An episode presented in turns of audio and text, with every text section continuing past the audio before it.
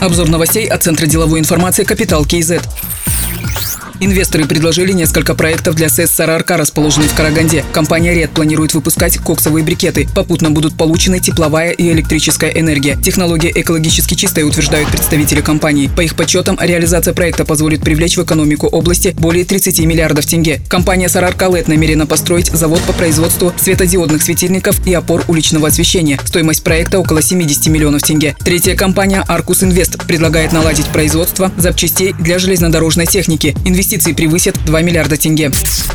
Ежегодные инвестиции в сельское хозяйство должны расти на 30%. К 2020 году сумма составит 211 миллиардов тенге. К 2021 году 274 миллиарда. Надо активно работать с потенциальными инвесторами и создавать для них комфортные условия. Об этом сказал премьер-министр Оскар Мамин. Министерству сельского хозяйства и холдингу «Казагра» поручено принять меры по созданию новых производств в сфере молочно-товарного животноводства, птицеводства, экспорта халал-продукции.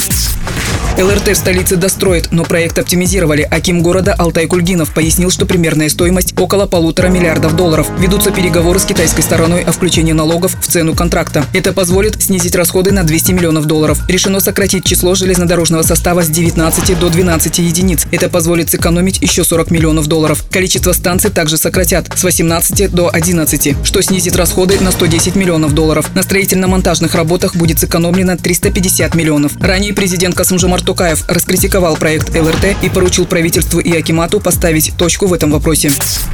Отставку Акима Шимкента Габидулы Абдрахимова прокомментировал руководитель администрации президента Крымбек Кушербаев. Он отметил, что поведение бывшего Акима достаточно подробно освещается СМИ и соцсетях. И это в то время, когда большинство людей нуждается в помощи государства. Идет восстановление Арыса, возрождается Туркестан. Это противоречит установке главы государства, в целом подрывает авторитет власти. Кредит политического доверия, оказанный Габидуле Абдрахимову, исчерпан, заявил руководитель администрации президента. Новым Акимом Шимкента назначен Ерлан Айтаханов. Помощником президента стал Маулина Шимбаев. В разные годы он работал в администрации президента, Совете безопасности, был директором Казахстанского института стратегических исследований при президенте, директором Института мировой экономики и политики при фонде первого президента. Также был председателем Совета директоров агентства «Хабар», депутатом Мажилиса, первым заместителем председателя партии «Нуротан». Вице-министром индустрии и инфраструктурного развития назначен Талгат Джанжуменов. В разные годы он был заместителем командующего Республиканской гвардии, начальником тыла вооруженных сил, заместителем министра обороны. Работал в администрации президента и Совете безопасности. С апреля занимал должность первого вице-министра цифрового развития, оборонной и аэрокосмической промышленности. Другие новости об экономике, финансах и бизнес-истории казахстанцев читайте на Капитал Киезет.